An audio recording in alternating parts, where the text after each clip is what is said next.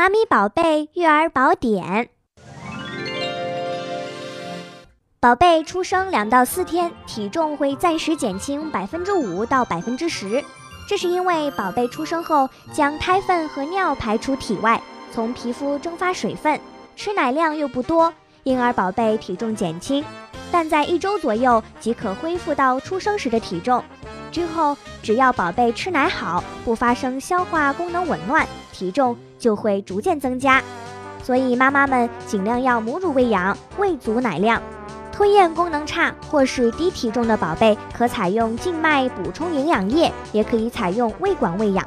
密切的观察宝贝的表现，如果体重下降超过百分之十，或者恢复过慢，应该考虑是否存在喂养不当或其他的病症。你知道了吗？